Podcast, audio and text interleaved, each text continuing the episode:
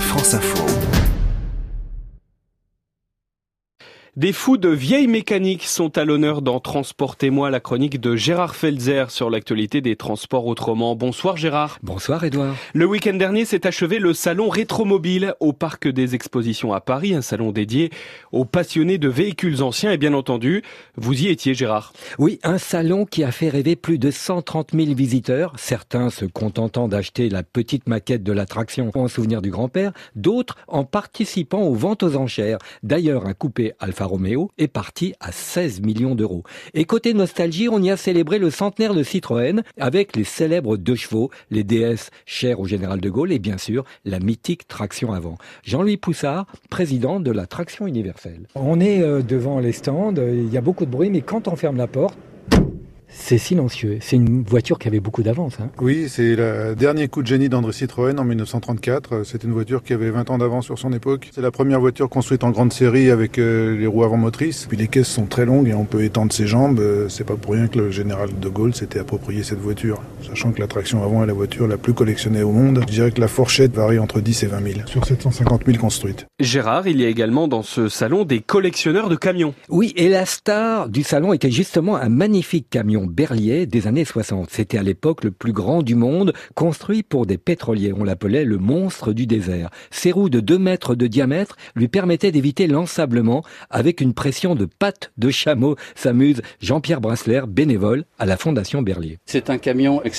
Deux de ce type sont partis au Sahara en 1958. C'est un camion qui fait 13 mètres 30 de long, 5 mètres de large, 5 mètres de haut. C'est un moteur américain qui fait 700 chevaux. Sur piste, en bon état, on consommait un peu moins de 100 litres à l'heure et sur dune entre 200 et 240 litres à l'heure. Pas vraiment écolo, mais c'est toute une époque qui a inspiré de nombreux films comme 100 000 dollars au soleil avec comme conducteur d'un camion berlier Jean-Paul Belmondo et Bernard Blier dans cette réplique culte sur l'ensablement de son collègue Lino Ventura. Quand tu roules devant moi, j'emporte même un moteur de rechange. T'arriveras plus à me surprendre. Enfin, ce coup-là, on n'aura pas à creuser, c'est déjà ça. Parce que parti comme t'étais l'autre coup, en améliorant un peu, fallait amener les spéléologues. Ces collectionneurs en profitent, ils louent leurs machines au cinéma et ça leur permet comme ça de couvrir un peu les frais d'entretien et de rénovation. Oui, il y en a même qui arrivent à en vivre comme les écuries de Hardy près de Rambouillet qui possèdent des centaines de véhicules hippomobiles et qui ont participé à plus de 600 films historiques. Frédéric Hardy. On a toute la panoplie de ce qui était tiré par des chevaux depuis l'Antiquité jusqu'au début du XXe siècle. Ça, c'est le carrosse de la Félie des Grandeurs, cette fameuse scène avec euh, Yves Montand et Louis de Funès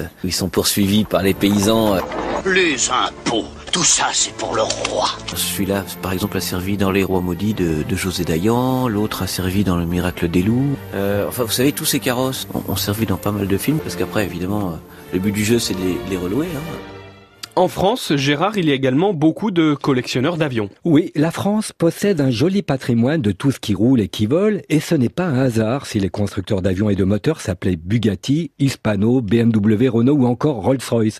Mais qu'on soit pilote d'avion, de collection ou conducteur de voitures anciennes, la passion est la même. Jacques Crine, ancien pilote de la patrouille de France et amateur de voitures et d'avions anciens. L'émotion, la sensation, la maîtrise. Il n'y a pas de système qui compense la suffisance humaine. Quand vous pilotez une vieille voiture ou un vieil avion, c'est direct, c'est du pilotage. Vous sentez vos ailerons qui frétillent un peu. Comme les voitures anciennes, si vous arrivez trop vite dans un virage, les freins ils sont ce qu'ils sont et la de route aussi. Donc le talent est en vous. Les ingénieurs font des choses extraordinaires, mais c'est pas le même plaisir de piloter une, les voitures anciennes. J'appelle ça l'âge d'or, moi, dans les années 60. Et c'est la sensation optimale. Une belle illustration de cette phrase de Saint-Exupéry, le moteur est le cœur d'un avion, mais le pilote est son âme, Édouard. Et pour boucler la boucle, Gérard, on retrouve également la même passion chez les amateurs de navires anciens. Oui, comme Patrice Franceschi, aventurier explorateur, pilote et navigateur, qui à bord de sa frégate La Boudeuse a parcouru le monde. On s'aperçoit que leur beauté, leur esthétique, la poésie qui s'en dégage fascine encore vraiment les gens. Ce sont des bateaux qui ont vraiment besoin de leurs marins. On n'appuie pas sur des boutons, tout se fait à la main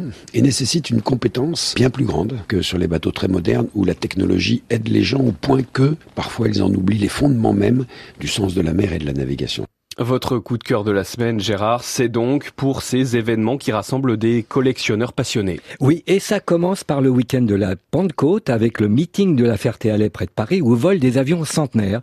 Puis début juin, l'Armada à Rouen avec les plus beaux et les plus grands voiliers du monde. Et enfin, début septembre, ne pas rater Goodwood au sud de l'Angleterre pour voir évoluer des machines mythiques. Mais le spectacle est aussi dans le public car il est obligatoire pour y entrer de s'habiller en costume d'époque, Edouard. Et on peut retrouver ce monde magique des collectionneurs sur franceinfo.fr. Merci Gérard Felzer.